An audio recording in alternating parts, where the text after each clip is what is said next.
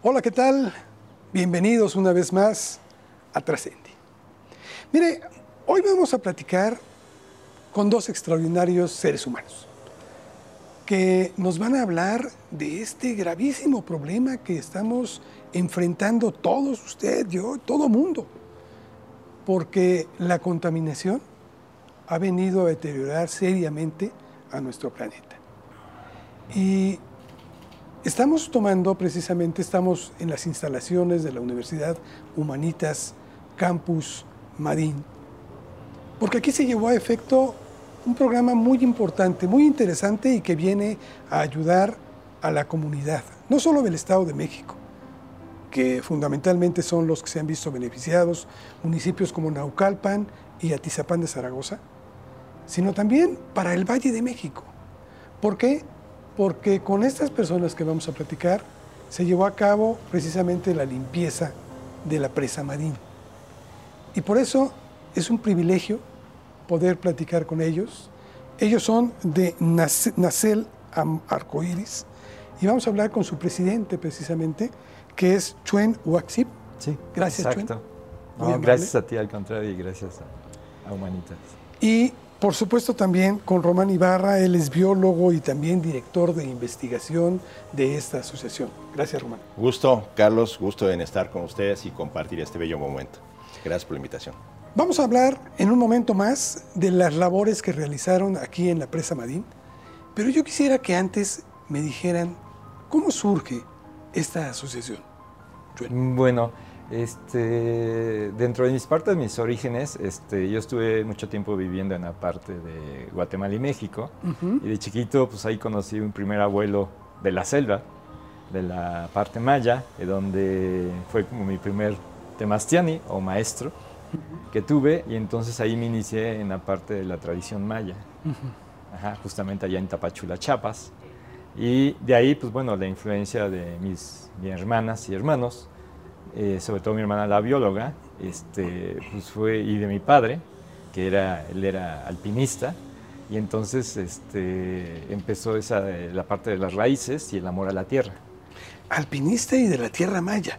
Curioso. Eh, no, mi papá era de la parte otomí. De, la, parte, otomí. De Huichapan Hidalgo. Muy bien. Sí, pero él eh, estaba en el pentaclón militar. Ajá. Y entonces hacían expediciones, escalaban montañas y era su pasión de él, ¿no? Y entonces, este, pues de ahí siempre nos inculcó a nosotros como familia la naturaleza y el respeto a ella, ¿no? Y el tratar de estar en la naturaleza en armonía. Y... cómo llegas a conformarte como presidente precisamente de este organismo? ¿Cómo lo, plantean? E, es que iniciamos como un colectivo, porque dentro de la tradición este, llegas a ciertos consejos, ahorita ya formo parte de tres consejos de ancianos, donde se te pide como un hombre, como un abuelo, un hombre medicina, te piden que tienes que tener una montaña a tu cargo, un bosque, un río y un lago. O sea que tienes que ser responsable de esos tres. De, esos cuatro. Cuatro, cuatro cuatro. Sí. Entonces, pues bueno, mi primer montaña, pues es un lugar que mi papá me llevaba a correr a las 4 de la mañana todos los días. sí, sí, nos llevaba a correr a las 4 de la mañana todos los días para después luego llegar a tu casa, bañarte, desayunar y irte a la escuela. Entonces, eh, eso se llama el Cerro de Moctezuma, que está en Naucalpan. Y bueno, el bosque, pues es el bosque de los remedios, que hemos tenido una lucha con los dos para que no construyan y de los ríos, pues los ríos de Naucalpan, y en este caso, pues nuestro lago, pues, este, pues es la presa Madín, en cierta forma. Entonces, desde ahí, entonces, con una parte con los abuelos, hubo una reunión en el 85, fue la primera reunión que se hizo en Chichen Itza, donde fue el encuentro de sacerdotes y etnias indígenas de América, pero que vino también a Europa. Y entonces ahí se llegó a un acuerdo con los Hopis, ya que dentro de las profecías de la parte Hopi y de la parte de los incas y de otra parte europea hablaban sobre los guerreros del arco iris, incluso también dentro de la parte de Hawái. ¿sí? Entonces, de ahí se formó y se conoció a, este, a otras personalidades que manejaban una cuestión que llamamos la malla galáctica, que era José Argüelles. Entonces él, este, platicando con él, invitándonos, pues empezamos a manejar la cuestión del Solking, también una parte de Maya, el Hub, y de ahí pues habló de la Nación Arcoíris que se empezaba a formar en todo el mundo. De hecho, en todo el mundo hay una fundación, hay un colectivo o una organización que tiene que ver con la Nación Arcoíris. Okay. Entonces de ahí, pues bueno, a mí me tocó, por circunstancias de la vida, pues me tocó a mí ser el representante de México. Okay. Pero de ahí, el trato con los Hopis y con la parte inca, este, pues fue que, que, teníamos que tratar con la cuestión de los guerreros arcoíris, ¿no? Uh -huh. Que era precisamente integrar a todas las formas, de, eh, tanto religiosas como de tradición, en un solo punto, ¿no? La tierra. Entonces, como hijos de la tierra, lo que le pase a la tierra le pasará a nosotros, los hijos de la tierra. Entonces la misión de ellos era acabar con esa parte de, las diferencias sociales y, culturales, en donde teníamos que estar unidos porque iba a haber un tiempo, incluso de ahí pasó esta parte con los hermanos del norte, de esa unión con ellos también, de donde se empezó a trabajar la Carta de la Tierra del Jefe Seattle, que fue la primera carta ecológica que ha existido y se considera la carta ecológica más hermosa que se ha escrito por la visión que tiene, ¿no? Entonces todo se conjugó y entonces de ahí se formó la parte del colectivo de Nace el Arcoíris 132033, ¿sí? Que precisamente, eh, bueno, en vez de ponerle nación, le pusimos Nacel por la cuestión de la célula, ¿no? Okay. De un origen, ¿no? Claro, de la formación claro, claro. y la creación. Y el 1320, pues del Solkin, ajá, entonces tiene una matemática, ajá, con el Solkin y la Tierra. Entonces de ahí se empezó a formar ese colectivo y se empezó a trabajar con personas de otros países y de aquí. Entonces el movimiento se llamó de la parte arcoíris, que al principio sí tenía su cuestión por el otro movimiento que existe, ajá, pero pues, el, el, fin de este pues, venía de más atrás, ¿no? Viene hasta, digo, está la profecía Hopi de los guerreros arcoíris. Entonces de ahí empezó a unificarse varias personas que estaban interesadas en, en romper esos esquemas, en, en, en precisamente este, volver a esa parte, ahora sí, eh, sustentable, uh -huh. integrativa y pacífica, okay. que necesitábamos, ¿no? Y también dentro de las cuestiones, este, eh, ahora sí que holísticas, romper el tema de las adicciones y todas esas cuestiones que pues en eso manchan ciertas cosas, donde por ejemplo ahorita, ¿no? Como las plantas sagradas, ¿no? Que no hay una información real porque son plantas sagradas, sino los toman como medicina cuando son plantas sagradas, ¿no? ¿Por qué sagradas? Es que una planta sagrada se le dice que es muy sagrada porque la tienes que tomar con respeto y cuidado, porque donde tú no la respetes, tienes afectación, ¿no? Que es lo que pasa ahorita, ¿no? Que se utilizan mal y ya se vuelve una adicción. Vamos a seguir platicando sí. de todo esto seguramente sí. a lo largo de esta entrevista. Si me permites nada más, sí. Román, tú eh, me dices, estás como director de investigación. ¿Cómo se aterriza toda esta parte mística que entiendo es lo que nos da fundamento como seres humanos, pero para llevarlo también a lo científico? ¿Cómo se aglutina esto en Nacel? Bien, con gusto. Gracias. Es el tema también que nos une, que nos hermana con Chuen, mi parte ñañú, que es un 50% debido a mis padres, originarios de Coyacac, que se denominan otomís uh -huh. por la lengua náhuatl, pues es que nos hermana en esa espiritualidad.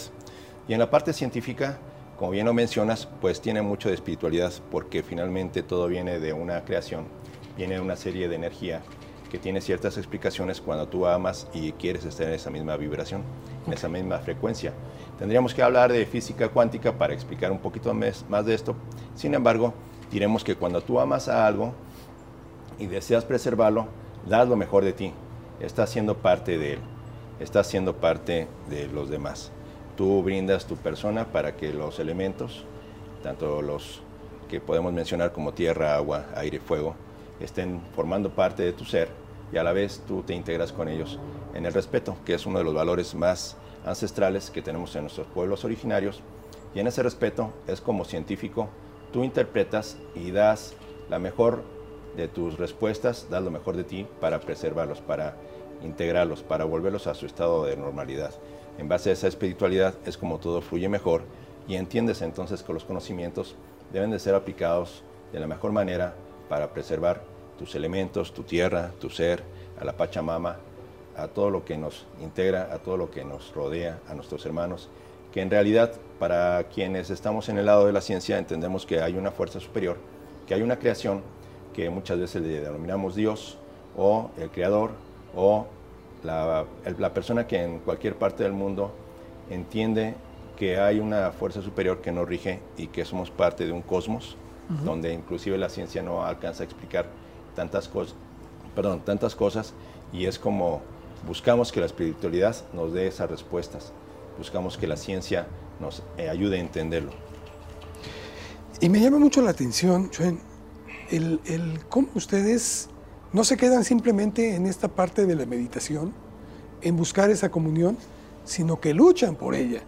Estamos aquí y seguramente ustedes que nos están acompañando en Trascendi empezarán a ver imágenes en un momento más de la presa Madín.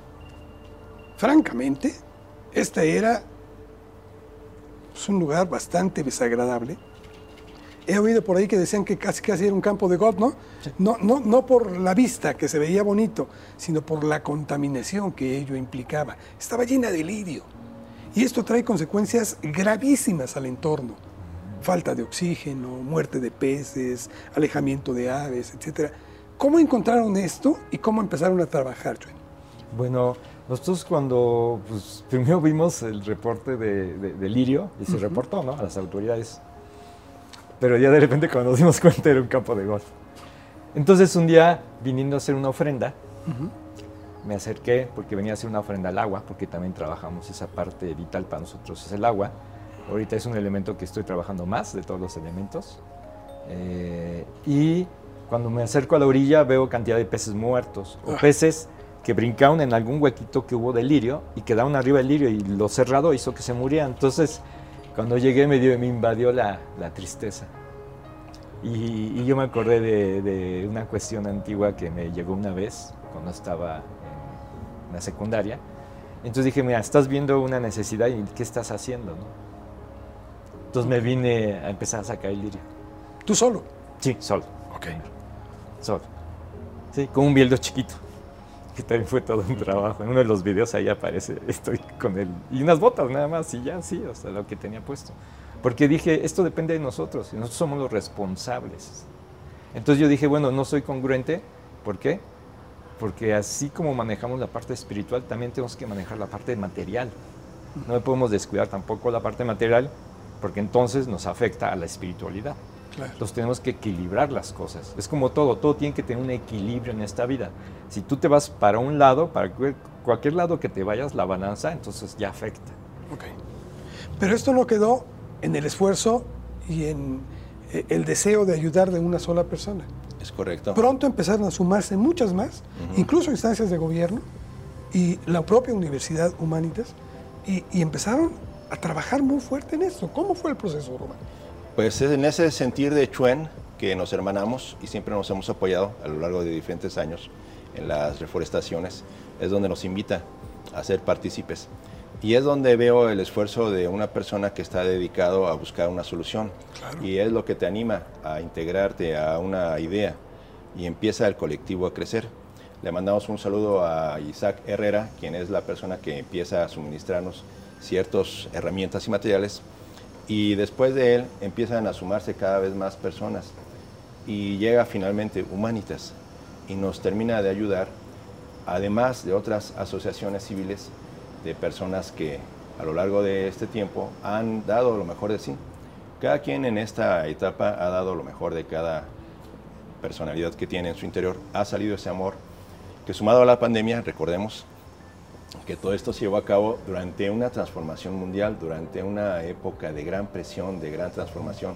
Entonces encontramos que estar en la presa Madín te daba a ti una experiencia transformacional que queríamos que se transmitiera al resto de la comunidad.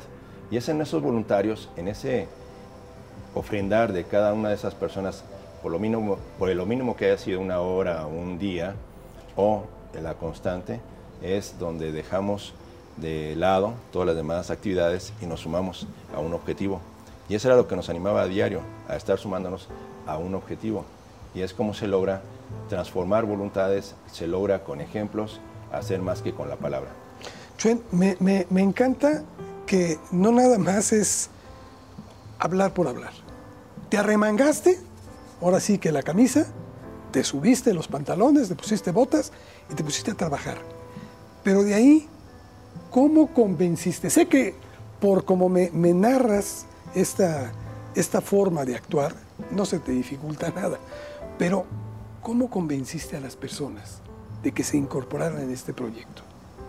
Bueno, fue explicarles la importancia que tenemos del agua, que es algo que va a ser decisivo de hoy en adelante para toda la humanidad. Y eh, la cuestión fue en decirles, oye, esto te va a perjudicar tarde o temprano. Ayúdame en lo que puedas, como decía eh, el biólogo Román, una hora, 30 minutos. Entonces es eh, hablar con el gobierno y decirle, mira, tú ahorita estás con situaciones críticas monetarias. Claro. No tienes cómo. Necesitamos estar unidos, o sea, necesitamos estar trabajando en equipo. Si no hacemos equipo, las cosas no van a funcionar. Entonces yo me comprometo, ajá, a, apóyame y, tú también vas a demostrar que estás participando. Le digo, es, es apoyarnos, no nada más pensar en uno, sino pensar en todos, ¿no? Pensar en colectivo. Llegaste hasta el gobernador. Sí llegó, porque logramos hablar con el subdirector de, de, emergencia de la CAEN. Se les mandó oficios igual al de, al de Conagua, invitando a eventos que empezamos a crear de fin de semana. Porque normalmente así hacíamos eventos para reforestaciones, eh, todo eso. Siempre hacemos, invitamos a las autoridades. Siempre les damos el lugar, porque para nosotros no es estar peleando con las estancias o con los demás, no, es unificar. Y aparte, como son unos valores de la Carta de la Tierra, la cual apoyamos nosotros, pues tienes que hacer algo sustentable, armónico y pacífico. Y si lo pasas a la parte espiritual, es lo mismo, más que con otras palabras. Entonces, los invitamos. Y dije, no te preocupes, yo me encargo de lo demás. Tú haz tu presencia, apóyame con lo que tú puedas y yo me encargo de mover los otros. Y así fue como ellos vieron esa, esa situación y nos empezaron a apoyar. Chuen, pero yo veo de repente la presa estaba repleta de lirio y ahora, si bien todavía falta por sanear, pero prácticamente está en más de un 90%. Eh, 95%. 95%. O sea, se liberó el 95% porque como este no es una presa que el, nivel del agua se mantiene, porque más que nada es como un vaso regulador también. ¿Por qué? Porque en la parte alta, de allá arriba, de, la Sierra Otomí Mexica, pues llega bastante agua. Entonces, no puede rebasar cierto nivel por seguridad de la cortina, ¿no? Correcto. Entonces liberan agua. Entonces en época de lluvias bajan el nivel. Entonces ya las máquinas cosechadoras no nos dieron oportunidad de ir a la parte final, que le llamamos la zona de pantanos, y poder sacar, porque dos veces se nos atoraron las máquinas y tuvimos que bajarnos a empujarla y en el fango, ¿no? Entonces fue interesante toda la experiencia que tuve. Fue una aventura. Bueno, yo me divertí y fue con amor, con alegría. Y entonces fue la parte de, precisamente de que se bajó el nivel. Ahorita eh, se ve un poquito de lirio allá, pero es porque todavía en la, presa de lodos es una zona muy fangosa, muy complicada para meterte tú a sacar, porque te hundes y te llega hasta por acá el lodo no te puedes mover, entonces está complicado sacar. Pero esa es la parte de lodos que está en la planta potabilizadora. Entonces ahorita esa se sale de repente el lirio, que es el lirio que vemos ahorita allá. Por ejemplo, ahorita mañana vamos a limpiar esa área que se ve verde. Bueno, mañana este, se va a limpiar para que ya no esté. Y así estamos porque tenemos la vigilancia. O sea, porque sabemos que ahorita la parte del gobierno, pues no, no, no, no hay recurso. Entonces ahorita en, basados en la organización y con las demás organizaciones que hay, nos apoyamos para que nos vayamos turnando por tiempo. Ajá. Pero lo importante es sensibilizarlos, o sea, generarles identidad para que tengamos arraigo porque es el problema de las personas. Cuando no hay identidad, no generas arraigo, y por consiguiente, lo que pase fuera de mi puerta en mi casa no me interesa. Así es la mayoría de la gente, ¿no? O sea, y no se pone a pensar que tarde o temprano nos va a pegar. Es como lo de ahorita, esto del, del virus, ¿no?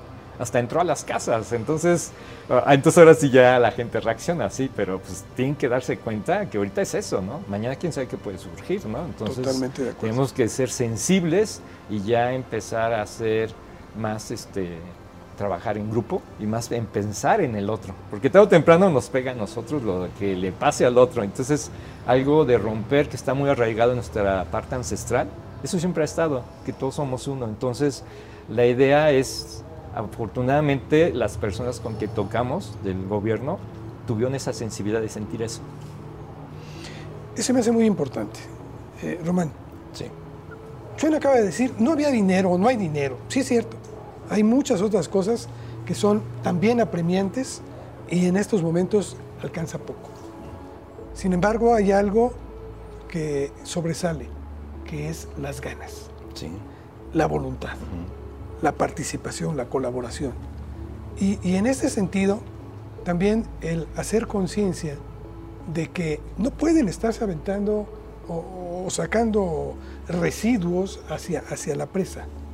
¿Cómo viene funcionando? Tú que también te toca esta parte científica. Claro. ¿Cómo viene funcionando esto para el saneamiento? Si hay interés en la sociedad en buscar las mejores prácticas, Humanitas es un ejemplo.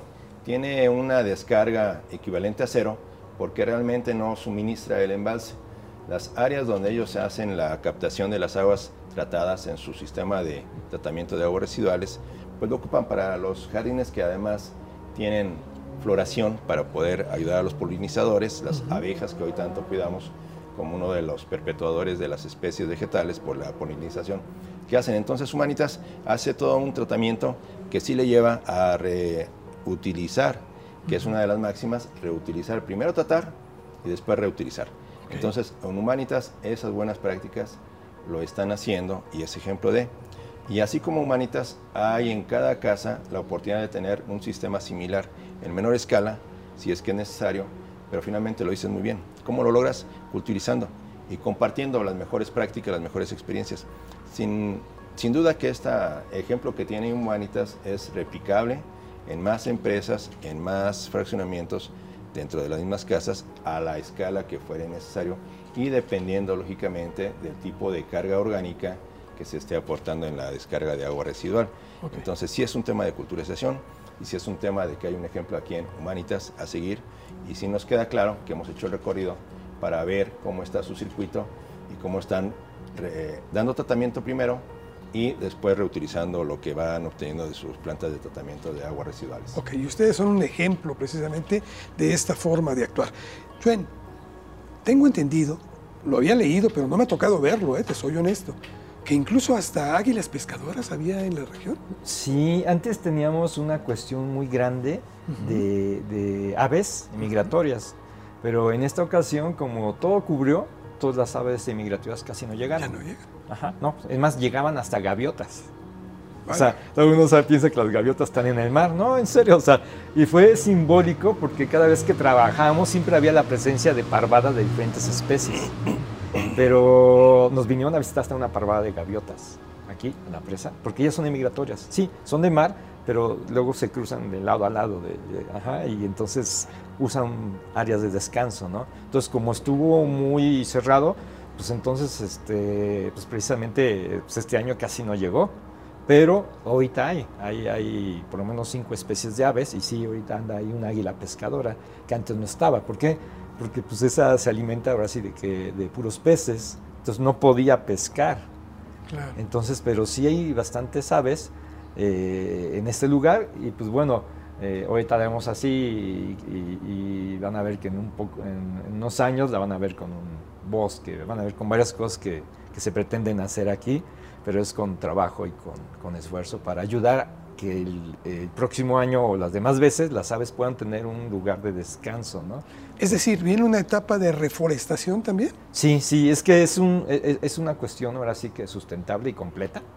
Ajá, porque no nada más, o sea, acabamos con la primera fase, ¿no? Que fue el problema en bruto de lirio, ¿no? Está afectando fuerte, ¿no? Entonces, pero pues también sigue la segunda etapa, la que inició el problema, bueno, la subetapa, ¿no? Descargas residuales, porque el problema número uno de la presa es el humano. Claro. Sí, porque es el que genera las descargas y ya sería un secundario las descargas, ¿no? Entonces vamos por etapas, o sea, es un proyecto macro, pero con pequeñas acciones.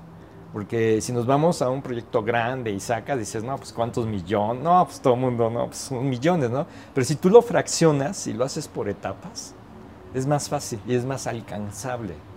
Ok. O sea, ese es el tema. Hay que hacer cosas alcan o sea, cosas en grande, pero con pequeñas acciones para grandes logros. Pasos cortos pero sólidos. Así es, Sí, así es. Carlos. ¿Cuántas etapas contempla esta, esta- el plan de este rest- exacto, el plan de restauración ecológica de Presa Madín que propone nacer el arco iris consta de ocho etapas, Carlos. Ocho etapas. La etapa eh, de culminación es el establecimiento de humedales de tratamiento con tecnología que vamos a hermanarnos con España, con amigos de, de la provincia de Badajoz, España, Javier Carbonell Espín en particular, que ya tenemos a través de Rotarios, del Club Rotario Internacional, la hermanación para poder traer los conocimientos, la experiencia de ellos y poderlo instaurar en la presa. Entonces esas ocho etapas llevan una etapa de culturización, llevan tres de gestión de suelos, de agua, de residuos eh, sólidos urbanos para hacer esa culturización que dices que nos lleve a hacer las mejores prácticas. Y es como Nacer Arcoíris está proponiendo estas ocho etapas, Carlos, para que lo logremos, como bien dice Chuen, paso a paso. Y lo nuestro es, eh, preservando las eh, tradiciones ancestrales, la famosa faena, esa faena que nos suma dando solamente el esfuerzo físico.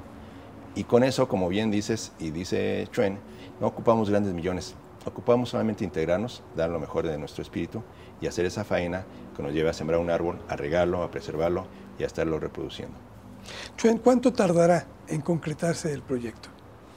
Por ocho etapas, es mucho, es mucho el trabajo todavía que hay. Bueno, esto creo que va a depender de acuerdo a los apoyos económicos que empezamos a, tener. este, claro, nosotros no nos estamos basando tanto en eso, pero un 50% sí. Ajá, eh, va a variar después en, en, la acción de las autoridades, ¿sí? porque ahorita estamos en la fase 3 y es un... Todo el mundo piensa, ah, ok, vas a puntualizar descargas. Ah, suena fácil, ¿verdad? Pero ayer que anduvimos en unas barrancas que casi tuvimos que rapelear para bajar a la barranca y de ahí caminarla y estar visualizando dónde está cayendo la descarga del drenaje. ¿no? Entonces, este, ese es un proceso ahorita que tenemos que pues, irnos con cuidado porque pues, puede ocurrir un accidente también es una zona que entramos boscosa donde hay víboras de cascabel y todo eso, entonces tenemos que tener una cierta cuestión preventiva. ¿sí? Entonces aquí hay que recorrer a pie las barrancas y ríos. O sea, y es una cuenca, ¿no? Estamos hablando que vamos a encontrar como unos 6, 7, 8 brazos que hay que caminar. Entonces aquí los calculamos más o menos como unos dos meses Ajá, eh, eh, esa, esa información que es básica para lo demás. Porque si no sabemos cuántas descargas están llegando y qué contienen, entonces de eso va a partir la tecnología que se va a aplicar. ¿sí? Porque ya se tiene un plan A, B y C. ¿sí? Entonces dentro de ese plan A, B y C, pues es, algunas cosas de repente vamos a poder utilizarlas en, en la fase 3, ¿no? Por ejemplo, estamos puntualizando, pues de repente surge, como ahorita que trajimos parte del plan de la etapa 7, pues bueno, los humedales. Entonces ya estamos tramitando con Conagua la parte del humedal y a la vez los fondos para comprar esa parte que se fabrica para eso exclusivamente, ya que aquí en nuestro país tenemos las plantas originarias que nos van a ayudar al tratado del agua, porque se van a poner plantas autóctonas, no de otro país, sino las que ya están aquí. Claro. Exacto, vamos a utilizar lo que ya está aquí. ¿sí? Y entonces pues ahorita pues es, juntar para que precisamente esa parte de apoyo que tiene España nos las mande porque nos está bajando el costo del material que ellos utilizaron y que ellos ya tienen toda una cuestión de investigación ya comprobada, ¿no? Y, aparte nos apoyan con su parte de sus investigadores que tienen aparte de España. Entonces digo que ese es un paso muy grande donde también ahorramos porque si a lo mejor tuviéramos que pagar a un laboratorio o otra aparte, eso incrementaría el costo, ¿no? Pero aquí ellos por esa alianza están bajando sus costos y nos están apoyando, entonces bajan los costos y nos ofrendan su producto que ya está, ellos ya tienen todas las pruebas de que funciona. Ellos ya tienen, ya tienen tiempo utilizándola ahí en Europa y está comprobado que funciona y que es algo de un costo operativo bajo. ¿Y esto para qué? Para que en lo que se va eh, dando el proceso de la puntualización de descargas, porque una vez que tengamos ese inventario, ya vamos a ver la magnitud de todas las descargas que hay que trabajar, ¿no? Claro, atacar las más grandes, las más que contaminan, pero de ahí tenemos que plantear, a ver, ok, esta descarga la hace una comunidad, ok, ¿y está fuerte? Sí. Bueno, tenemos que ver la parte socioeconómica y cultural de la comunidad y hacerlos sensibles a lo que ellos están ocasionando y ver también qué parte tiene el gobierno con ese tema y entonces tener la mejor resolución para esa descarga. Independientemente que en el río se va a poner un sistema de muros de gavión orgánicos, que precisamente eso nos van a ayudar también a mitigar y a hacer que ese, esos ríos el, entorno de sus bosques y todo lo que tiene donde va el río. Uno es detener un poco la, la erosión, porque pues, el agua con el tiempo va erosionando. Claro. Pero entonces, si tú pones esos a determinada frecuencia, uno, vas a evitar que bajen avenidas grandes de agua. Dos, como son orgánicos, no solamente es la piedra, sino va a tener plantas que tratan el agua. Entonces van a ser como filtros. ¿sí? Y entonces, independientemente en lo que se está llevando a cabo todos los estudios para cada descarga y qué tecnología se va a aplicar, que sea sustentable. O sea, lo que se busca es que el costo operativo no sea grande para que entonces no pase como pasa en varias plantas potabilizadoras. Los gastos de la luz son caros. Entonces llega un momento que las abandonan porque es, es costoso mantener eso, ¿no? Entonces tienes que buscar algo que no sea tan costoso. Y sí hay. Por eso ahí viene la parte ancestral, donde te ayudas de la misma naturaleza Ajá, y donde bajan tus costos, porque hay cosas ya naturales que antiguamente se hacían. O sea, entonces es el proceso, ¿no? Como hicimos aquí, hicimos un sistema que ya había hecho en Xochimilco de chinampero de extracción de lirio por corrales, ¿no? Y, eso lo aplica aquí. Claro, allá eran pues unos, no grandes, ¿no? Yo cuando vi la prensa dije, wow, o sea, se estaba enormemente. Dije, no, pues a ver, voy a hacer corrales gigantes, ¿no? Pero sí, se hicieron y sí, se, o sea, la parte esa de la practicidad es muy importante. Y sobre todo que como ya tenemos tiempo trabajando en medio ambiente en varios aspectos como organización, entonces este, pues ya te dan esa experiencia de trabajar en otros lugares también, de apoyar a la gente. Te dices, te llega la creatividad y dices, bueno, y también esa parte espiritual que te ayuda para que no tengas el desaliento. Las comunidades involucradas, ¿cómo lo están tomando? Excelente, hay mucha empatía, les agradecemos, les mandamos un saludo a todas las comunidades, sobre todo de la zona Esmeralda, de Nuevo Madín, de Viejo Madín, que nos están ayudando. Nos están ayudando con su esfuerzo, nos están ayudando económicamente con pequeñas aportaciones. Digo ahora pequeñas aportaciones para reconocer que hemos trabajado más del lado económico de Nacel, pero sí lo están tomando muy bien, lo están tomando con agrado, están muy involucrados. Tenemos una gran aceptación, una gran credibilidad, una gran fiabilidad. Estamos agradecidos con ellos, han sido parte de esto están viendo una solución a un problema que pues les aquejaba y pues ahora ya no existe el lirio, pero sigue la descarga de contaminantes que vamos a buscar la mejor solución de la mano de ellos, de todas las comunidades. Me pongo a visualizar y veo a Chuen metido, trabajando solo cuando llegó por primera vez y dispuesto a transformar esto. Y se me ocurre aquí una pregunta que va muy acorde con el nombre de nuestro programa, que es trascender. ¿Para ti qué significa trascender? Para mí trascender es, es eh, romper todos tus esquemas de limitaciones y llegar a otra etapa diferente. Y simplemente a una etapa en donde lo que reina más en ti es la paz. O sea, es como cuando trascendemos nosotros físicamente. O sea, no es malo, al contrario, es una evolución. O sea, porque al fin y al cabo esto se va a la tierra de donde pertenece y tú sigues, porque tu base es la energía. Entonces, la trascendencia es trascender tus límites que tienes como pensamiento eh, razonal. Entonces, el, el trascender es, como yo veía el campo de golf, no veía tanto el campo del golf, porque así me llegó mucha gente que me dijeron que estaba loco. En el momento cuando empecé, dijeron que era imposible. Le dije, lo imposible está en tu mente. Porque realmente cuando uno se propone, el humano a través del tiempo ha demostrado que no hay, y mi padre me dio esa parte, porque como alpinista, él me hablaba mucho de Messler, que fue el primer alpinista que subió al Everest sin oxígeno, ¿no? Y yo me acuerdo muy bien de sus palabras, ¿no? Los límites tú te los pones. Entonces, el hecho de también pensar en, los seres sintientes, porque es donde brota tu amor a, a la vida. Y entonces, pues ves, no se van a, van a dejar de morir los peces, las aves van a estar más contentas. O sea, ves todo un sinfín de cosas que puedes ayudar y dices, bueno, ¿qué tanto he recibido yo? Estoy sano, estoy completo, o sea, pues por lo menos tengo que agradecer todo eso que la tierra me da, ¿no? Entonces para mí fue así como, como una ofrenda de agradecimiento porque realmente yo acepto mi vida ha sido armoniosa, pacífica y, la verdad tengo mucho por qué agradecer, ¿no? Ya viendo otras personas su forma de vivir, dices, wow, o sea, yo estoy del otro lado. O sea, la verdad. Entonces, ¿por qué no agradecer lo que tienes? O sea, independientemente hay otros que no pueden estar así. Entonces, fue una parte así como una honrar a mis ancestros, ¿no? Y también honrar esa parte de mi madre y de mi padre que me enseñaron cuando era chiquito. Cuando viste esa primer palada, ¿te imaginaste la respuesta de la gente?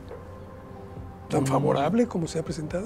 No, yo estaba pensando más en mi corazón, en mi compromiso que tenía con mis raíces y con mi esencia. Contigo mismo. Conmigo mismo. Sí, yo, yo cuando vi, lo vi, dije, no importa. Me lo he hecho. Sí, sí. Fluyo y, y, yo sí agarré y dije, Gran Espíritu, está en tus manos esto que voy a iniciar. Voy a hacer lo mejor de mí y voy a dar, siempre yo tengo la, la parte de que siempre debes dar el 100 más el 1. Buen consejo. Tengo entendido que esta asociación en la que ustedes están involucrados no solamente está en esto. Yo sé que es inimaginable el trabajo que todavía tienen por delante, pero también están haciendo tratados, eh, convenios con instituciones de otras partes, incluso del mundo, Sí. para trabajar, y en una de ellas es trabajar por el saneamiento de los corales, que es un dolor de cabeza tremendo que estamos teniendo, porque se nos está acabando ese pulmón tan importante que representa para el planeta. Es correcto, lo que hoy iniciamos en el hogar termina en el mar. Hoy aquí se expresa como el lirio, en el mar se expresa como el daño a los corales. El blanqueamiento es la exposición del esqueleto interno que se desprende de su parte viva cuando ya los parámetros físico-químicos, la temperatura, ha variado tanto que causa ese daño. Causa ese daño y lo vemos allá, lo vemos con diferentes expresiones de algas también. Entonces realmente es un tema de conciencia. Esto se está incrementando. Es cuestión de buscar las mejores prácticas, inclusive cambiar a detergentes más amigables, libres de fosfatos y tener mejores prácticas cada quien buscar reducir nuestra huella contaminante, nuestra huella de carbono, reducir nuestra huella hídrica. Habría que formarnos, leer un poco. No es difícil, el conocimiento está allá a la mano. Y hay que honrar, hay que honrar a nuestra madre tierra, a nuestros ancestros, dar lo mejor de sí, divertirnos, como bien dice Chen, pasárnoslas bien y buscar esa respuesta en el lado espiritual. Volviendo a este tema, cuando estás aquí, tienes una, un encuentro contigo mismo que te conecta con tus ancestros y ofrendas para ellos. Si los puedes elevar, espiritualmente o, favorecer ese trascender, trascender, perdón, pues lo haces para ti también. Tú buscas elevarte, decía Abraham Maslow, tenemos conciencia y la conciencia implica saber elegir y si podemos elegir, entonces podemos evolucionar. Chuen, ¿por algún momento no te has sentido como atado de manos, como imposibilitado de, al ver que los demás, estoy hablando a nivel general, poco hacen por cuidar nuestro medio ambiente? ¿No te sientes amarrado? Eh, mira, este, hace tiempo tuve ese sentimiento. De hecho, hasta me sentía mal de ser humano. Entonces, cuando vino el virus, dije, ah, ahí está otra representación de lo que nosotros hacemos, nomás que este virus sí respeta la naturaleza y nosotros no. Entonces, para mí llegó una emoción, pero al fin y al cabo me, me- me di cuenta de que yo voy a hacer lo mejor de mí, voy a dar lo mejor de mí sin esperar nada a cambio de los demás. Porque si sigo esperando y sigo pensando en lo demás, entonces mi vida va a ser triste y frustrada porque pues es obvio que cada quien tiene una historia de vida muy diferente, o sea, y somos millones. Entonces, es- tengo bien sentido que no todos tuvieron los padres como yo tuve, ¿sí? Amorosos, eh, que me apoyaron al 100% y que me estuvieron dando una buena dirección y siempre tratando de que siempre mi padre me dijo, a ver, este, Chuen, en la vida hay dos cosas, lo bueno y lo correcto. Lo bueno es lo que a ti te conviene y lo que crees y como tú te hayas formado, eso va a ser lo bueno. Pero lo correcto es lo que no afecta a nadie y es benéfico para todos. ¿sí? Entonces, con esas bases, dije, bueno, al principio me sentí así, porque eso de que vas con las gentes, de hecho he estado en escuelas, universidades, empresas y les explicas, les sensibilizas y te dicen, ah, sí, sí, y no hay ningún cambio. Pero llegó un momento que dije, a ver, ese es su rollo de ellos. Tú, como humano, tú, ¿ya estás consciente de esto? Que no es correcto, sí. Entonces, pues, da el ejemplo y hazlo tú. Y no te pongas a pensar en los demás, sino en ti, tú qué estás haciendo. Porque al final de cuentas, lo que yo me voy a llevar cuando trascienda va a ser estos recuerdos de lo que hice. Lo demás se queda aquí porque ese es su lugar. Entonces de ahí dejé de sentirme así. Entonces ahorita es enfocarme a lo que yo puedo hacer. Y yo sé que lo que me llegue de apoyo es porque es correcto y eso era lo que tenía que hacer yo. Entonces de ahí, claro, es como poner tu parte, porque siempre debes poner lo mejor de ti, y ya lo que vaya llegando es perfecto. Y entonces de ahí tú vas, a mí me ha gustado porque es como divertirme, eh, eh, sí, porque si tú no tomas un compromiso, porque a lo mejor a mucha gente le dices, es un compromiso y todos dicen compromiso. Oh. ¿Sí? Pero si tú lo pones como un placer, tu percepto cambia. Y entonces lo disfrutas. Yo te puedo decir que en unos momentos que estaba sacando el lirio, que es más, un día quise probar mi físico y estuve desde las 7 de la mañana hasta 7 de la noche sacando lirio, solo. Pero para mí fue así como ya me sentí en medio del lirio y todo oscuro y esto se veía así. Fue impresionante ver sin luz y todo lleno, y yo en el lirio, ¿no? Y veía a lo, a lo lejos, en una parte que estaba ahí, se, se ve impresionante. Entonces yo dije, wow, estoy con mi misgo y, aquí, ¿no? Entonces para mí fue como quitar un lirio, para mí era un, un, rollo erróneo que yo tenía. Entonces lo ofrendaba, ah, esto es que yo tenía miedo en esto, ah, ah es que este aquí me sentí triste. Entonces empezaba a tener esa interacción con el lirio. Y, de hecho, hasta hice una ceremonia y le, y le pedí disculpas al lirio. Porque dije, eh, discúlpame porque tú eres un ser sintiente también, pero hoy te tengo que retirar y sé que te vas a ofrendar y, tengo, yo me comprometo a que tu ofrenda no sea nada más así, sino me comprometo a, hacer que sientan los demás que por nuestras equivocaciones que hemos tenido nosotros los humanos, tú te tienes que ofrendar, ¿no? Entonces para mí fue un diálogo con el lirio. Sí, o sea, es, aunque suene así, pero sí tuve un diálogo con el lirio porque es un ser vivo. Estoy de acuerdo contigo. De hecho, me hiciste recordar ahorita con lo que estabas diciendo de hacer las cosas sin importar que otros la hagan, sino hacerla por el, solo deseo de cumplir. Me hiciste recordar una historia, hace mucho tiempo que la escuché, en el sentido de que era un niño que estaba recogiendo estrellas de mar que el propio mar había arrojado a la playa. E iba un anciano caminando sobre la misma y vio el afán del niño por regresar a alguna, pero eran tantas que no iba a acabar. Y se acerca al niño y le pregunta, ¿pero para qué haces eso? Si después de todo no vas a poder cambiar la condición de todas las estrellas de mar. Y el niño le responde, tal vez no ve todas, pero de esta cambia por supuesto su futuro y la arroja al mar. Y, y eso es lo que estás haciendo. O sea, no estás esperando tú que otros participen, sino están colaborando con la parte que les toca. Y si creo que todos aportáramos eso, este mundo sería diferente. Totalmente de acuerdo. ¿No? Totalmente de acuerdo. Dar lo mejor de nosotros mismos. Intentarlo cada día y hacerlo a pesar de las consecuencias que otras personas puedan ver negativas. Tu ejemplo debe de ser y debe de darlo. Vamos a construir. ¿Qué importa que nos hablen locos, no? Nos llamen locos. Después de todo, de locos son los que salen adelante en el mundo, ¿no? Sí. Y además lo más importante es que tú estés en paz contigo mismo. Eso es lo más importante. Chuen, ¿algo que desees agregar? Pues bueno, yo lo que deseo agregar es que creo que tenemos que empezar a rescatar nuestras partes ancestrales y sentirnos orgullosos, no casarnos con la parte de la conquista para acá, sino ir más allá con los constructores de esos basamentos que realmente la tecnología de hoy no los puede hacer. Ya hemos visto que han intentado y no se puede llegar. Entonces, rescatar esa parte ancestral y sobre todo que recordemos que lo que le pase a la Tierra nos va a pasar a todos y que si no nos integramos como humanidad, pues vamos a ser una especie más que estuvo en este planeta. Espero que no lleguemos a eso, sino que levantemos la cara airosa y decir, ayudamos a salvar este mundo. Exacto.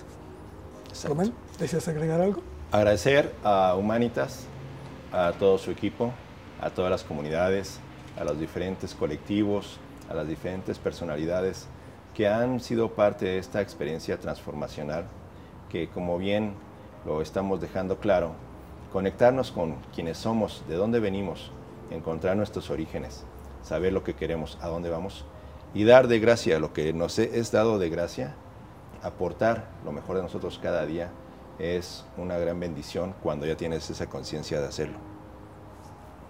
Muy bien. Pues muchas gracias. Esto fue Trascendi. Hasta la próxima.